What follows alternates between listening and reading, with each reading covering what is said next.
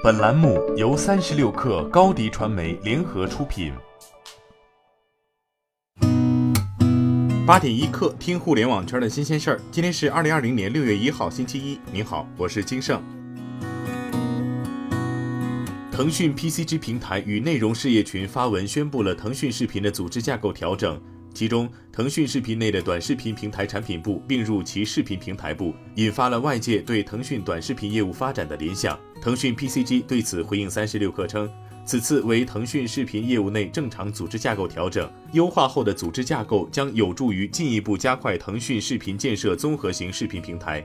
本次腾讯视频的架构调整与腾讯公司的短视频业务微视无关。事实上，腾讯微视属于 PCG 单独的短视频社区产品部，一直保持独立发展，是公司的重点业务之一。据 Sensor Tower 提供的数据，在 ZYNN Zin 发布的一个月时间里，Zin 就成为美国下载量最高的 iOS 应用。五月初，快手在美国发布了应用 Zin，允许用户上传、编辑和分享短视频。与常规做法不同，仅付钱给用户来观看内容和招募其他用户。在美国新冠肺炎大流行导致封锁和失业人数上升时，吸引大量用户。近日，懒熊火锅宣布完成数千万人民币融资，投资方正是字节跳动。天眼查数据显示，懒熊火锅最大股东高飞只有百分之四十二点五的股份，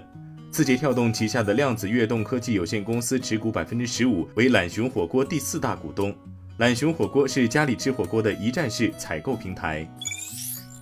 知名创业项目“回家吃饭”已停止运营。近日，部分“回家吃饭”用户陆续收到平台官方发送的短信通知。短信显示，近期接北京市场监督管理局朝阳分局通知，“回家吃饭”平台暂停运营，用户可在六月一号前填写退款申请。上周六，在第二十一届中国寿光国际蔬菜科技博览会闭幕当天，菜博会组委会与拼多多签署战略合作协议，并启动线上菜博会。自开展二十年来，从举办地寿光市菜博会首次登陆电商平台，组委会与拼多多就打造线上菜博会、推动区域优质蔬菜产业带上行、共建现代化数字农业基地和体系等领域达成共识，双方将携手打造线上线下一体化博览会模式。小米创始人、董事长兼首席执行官雷军近日在接受多家媒体采访时表示，小米自身目前不会参与商业航天的业务，但是在六 G 的讨论方案里面，包括天地海三种卫星互联网也在六 G 初步规划的草案里。他透露，小米作为一家智能手机厂商，也在参与对未来六 G 的规划，高度关注卫星互联网的进程以及智能手机该怎样配合它的进程。彭博亿万富翁指数追踪数据显示，年初至今，扎克伯格的个人财富增加七十三点一亿美元至八百五十七亿美元，而巴菲特的个人财富则减少一百六十四亿美元至七百二十九亿美元，在排行榜上滑落至第五位。扎克伯格的财富增长主要来自于他创办的社交网站 Facebook 的股价上涨，在三月至五月的股价反弹期，Facebook 股价上涨接近百分之五十。今天咱们就先聊到这儿。编辑崔彦东，我是金盛，八点一刻，咱们明天见。